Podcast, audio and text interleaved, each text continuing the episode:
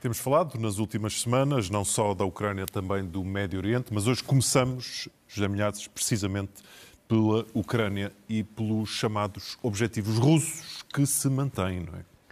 E, exatamente. Uh, agora, depois de Putin ter anunciado a sua reeleição pela quinta vez, e ele vai precisar obrigatoriamente, ou melhor, será melhor para ele apresentar algumas vitórias na frente militar.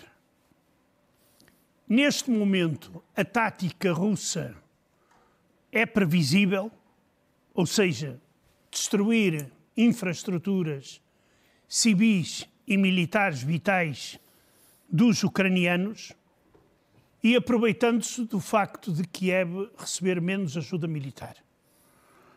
Depois, na frente de propaganda, é convencer que existem fortes divergências entre as elites político-militares ucranianas, bem como divergências entre elas e os líderes da União Europeia e dos Estados Unidos. Aqui temos a foto do nosso conhecido, já conhecido, Sergei Narishkin, que é o chefe dos serviços secretos externos da Rússia, e antigo convidador de parlamentares europeus para visitar clubes noturnos gays em Moscou, veio anunciar que dispõe dados fidedignos, isto é, do chefe dos serviços secretos, que lhe permitem afirmar que os dirigentes ocidentais discutem a necessidade de substituir Vladimir Zelensky do cargo de presidente, porque ele não cumpriu a promessa de vencer na Rússia está a ser mal educado nas conversas com os parceiros estrangeiros e a corrupção e o compadrio na Ucrânia chocam. Mas o principal, segundo ele, é que Zelensky não tem qualquer capacidade de manobra no diálogo com a Rússia. Claro que ele expõe um, uma lista de candidatos uh, a substituir Zelensky. Essa lista todos nós sabemos, nem vale a pena uh, recorrer aos serviços secretos russos. Ele, em geral, tudo o que ele disse não, não está, está escrito nos jornais e nos blogs e etc. Mas o importante é que esta, digamos, fábula está a ser utilizada até à exaustão pela propaganda russa. E há aqui outro problema também muito curioso.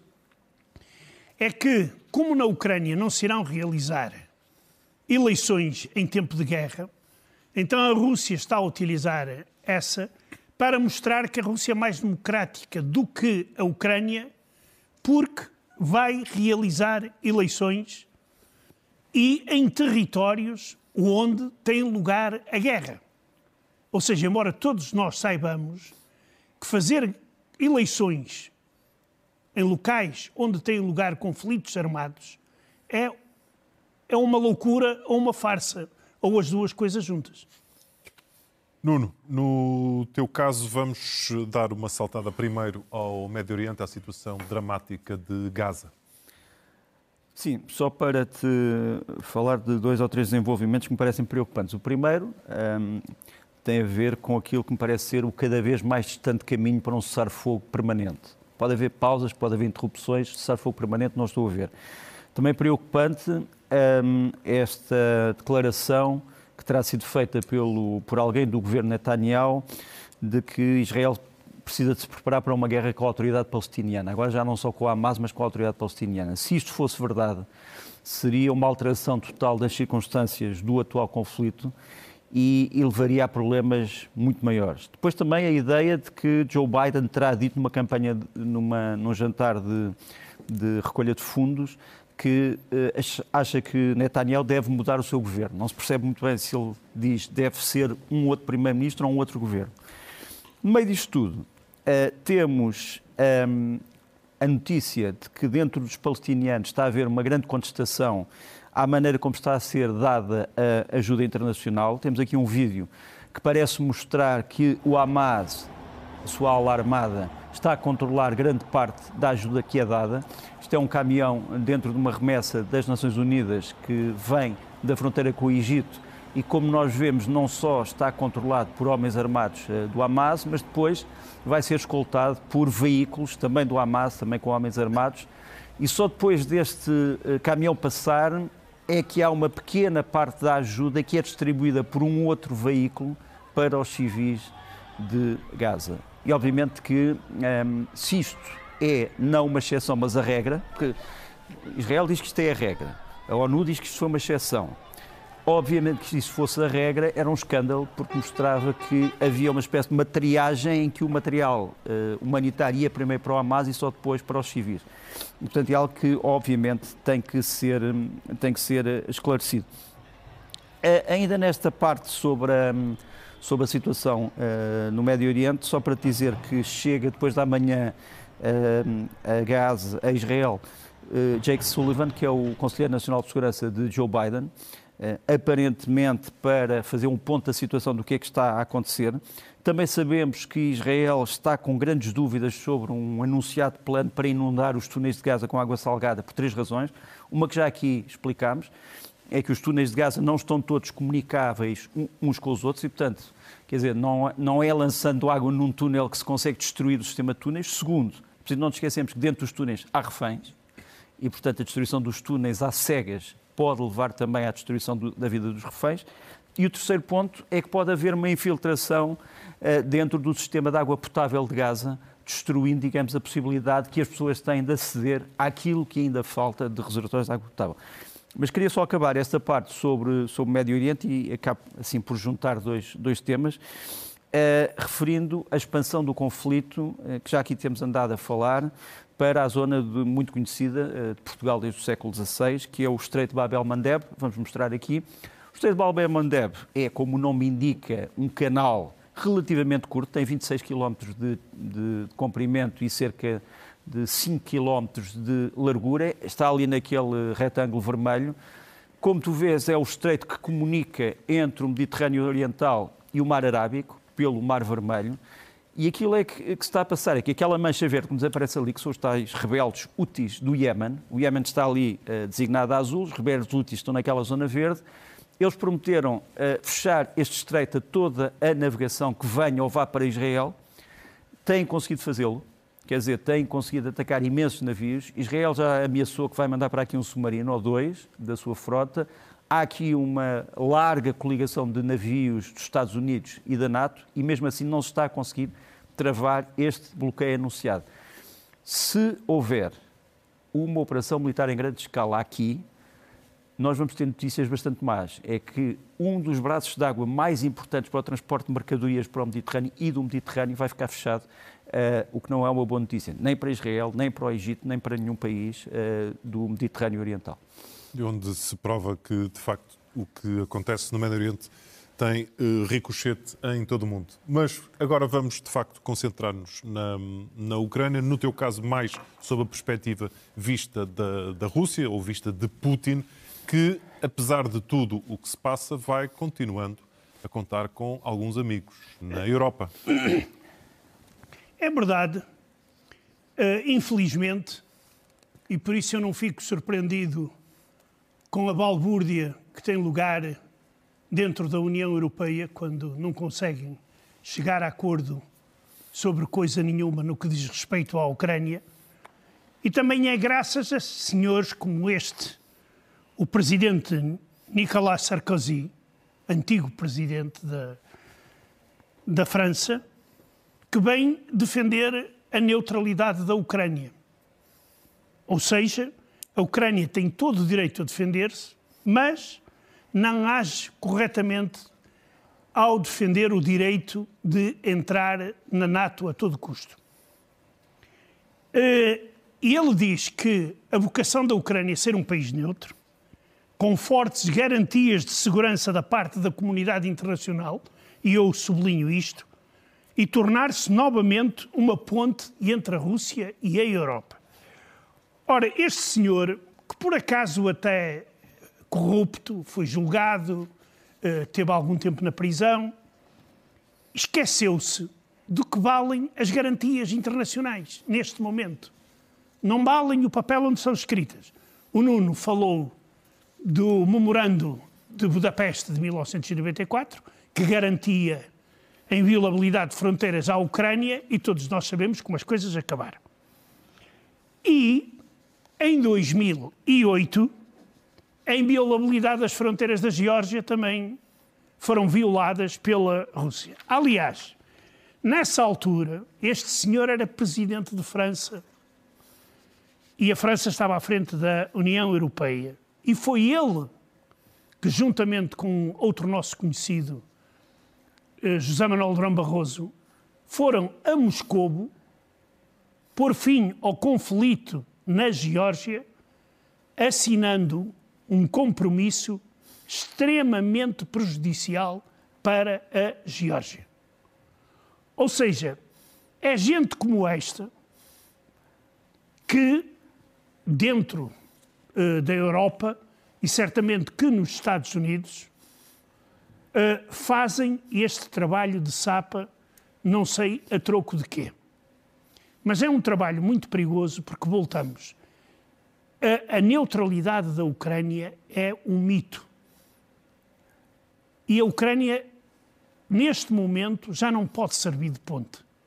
Primeiro, porque uma, está uma espécie de uma lobotomia política, e, e, exato, uma, uma, castração da identidade e, da Ucrânia. exatamente. Mas pronto. Mas é devido a estes senhores que nós estamos a passar pelo mau momento. Foram eles que deixaram que a Rússia começasse a fazer o que bem lhe apetecia.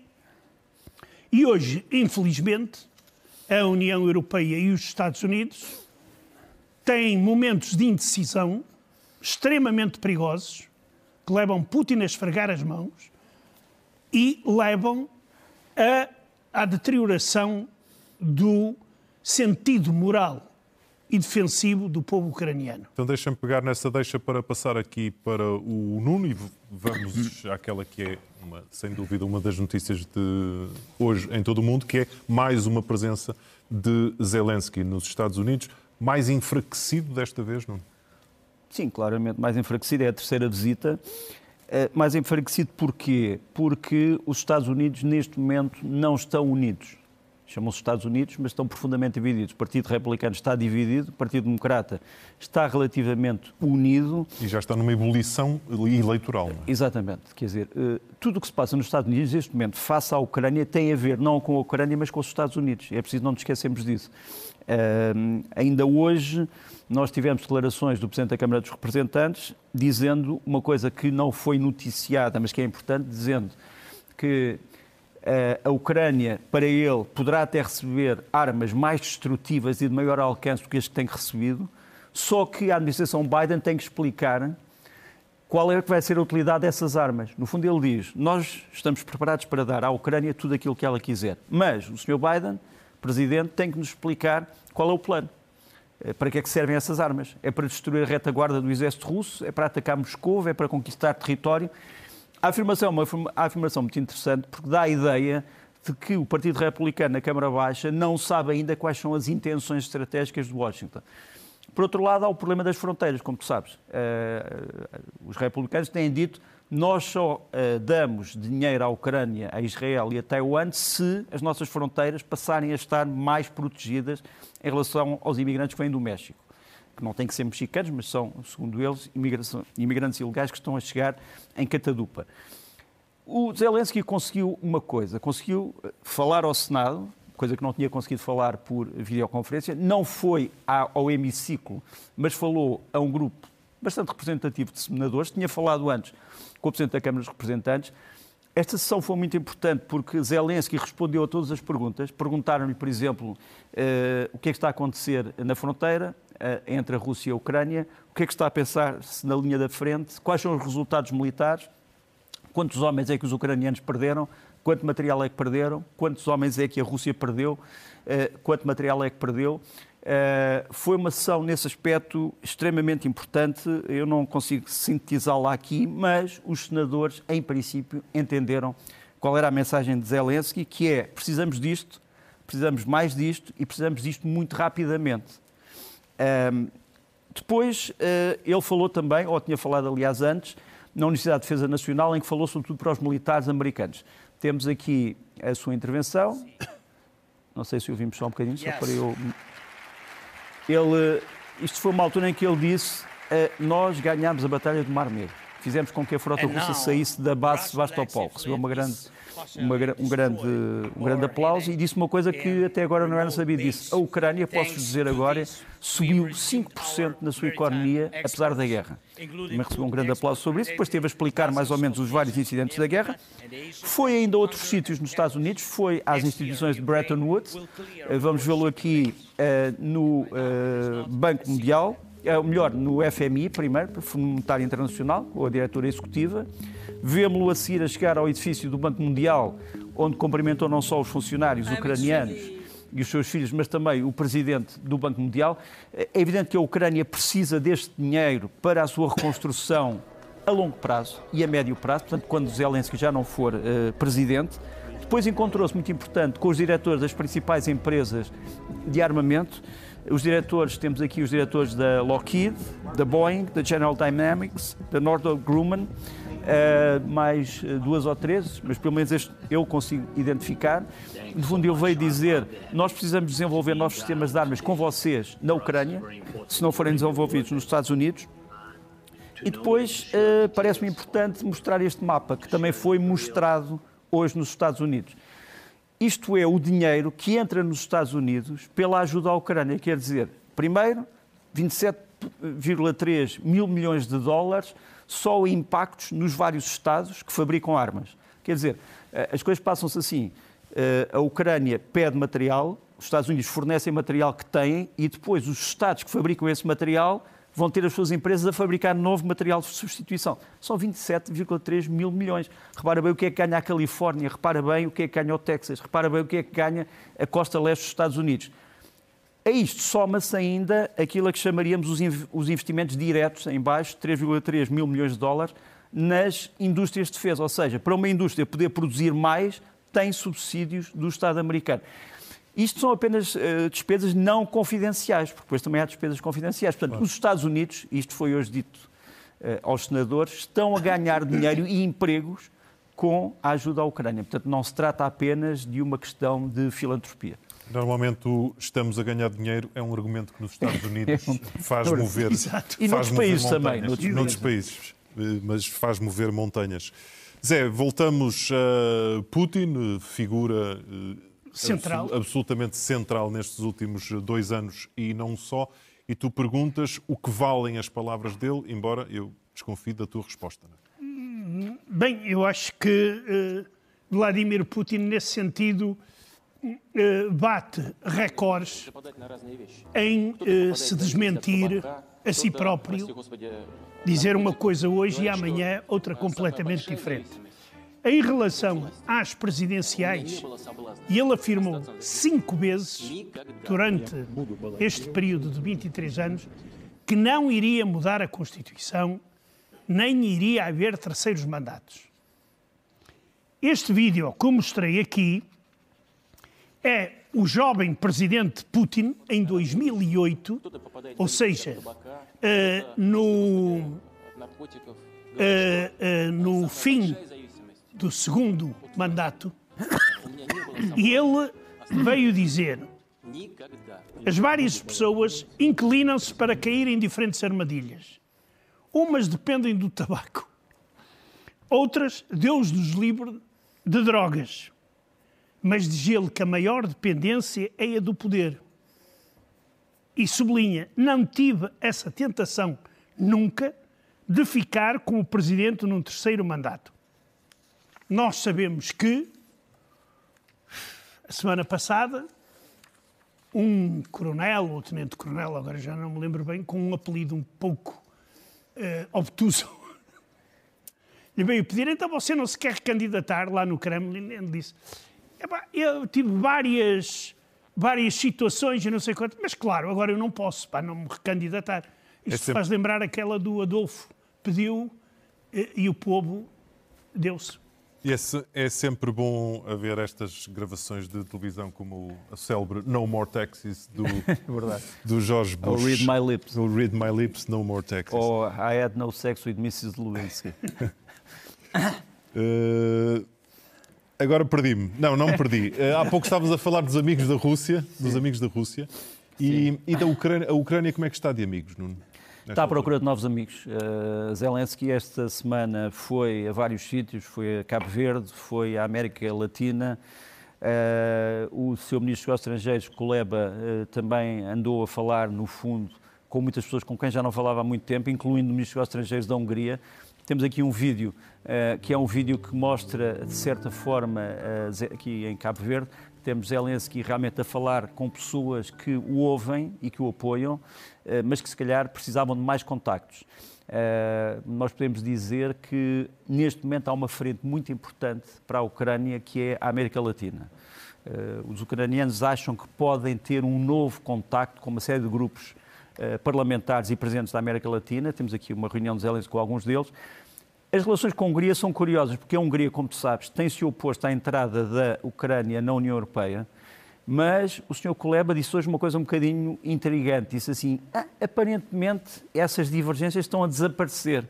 Dá a ideia que a Hungria, talvez porque vai receber dinheiro da União Europeia, um dia destes pode dizer: ah, afinal não temos nada contra a entrada da Ucrânia. Portanto, hum, a guerra da Ucrânia, a guerra pela independência, pela liberdade e pela libertação, não se faz apenas com armas, faz-se também com isto. Zé, passamos para mensagens uh, fortes que são aproveitadas uh, numa altura que estamos em vésperas de mais uns Jogos Olímpicos. Exato. Eu trouxe, o Nuno mostrou já também no seu programa, uh, esta, estas imagens de uma revista da República Checa a propósito da participação de atletas neutros da Rússia e da Bielorrússia nos Jogos Olímpicos de Paris. Como é sabido, o Comitê Olímpico Internacional permite a participação de russos a título individual, se não estiverem ligados a forças de segurança, etc, etc. Equipas, não vai lá aparecer nenhuma, além disso, não podem ter nenhum emblema do país, nem andar com a bandeira do, do país. Mas uh, o problema aqui é que isto vai criar uma grande confusão. Porque os ucranianos dizem: nós não vamos aos Jogos Olímpicos se for assim. E os ucranianos normalmente têm uma representação muito numerosa. Neste momento já são 60 que têm mínimos para poderem participar nos Jogos Olímpicos.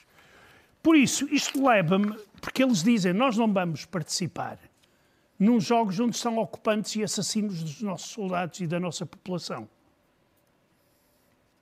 E uh, a revista propõe é que os atletas russos e bielorrussos poderiam ir com equipamentos deste tipo, que coincidem com a política dos seus países. Isto, no fim de contas, o que vai levar é a uma coisa semelhante aos Jogos Olímpicos de Moscou de 1980 e de Los Angeles de 1984, que, como nós sabemos, foram Jogos Olímpicos, mas parciais. Tiveram o boicote cá, boicote, boicote lá. Boicote lá.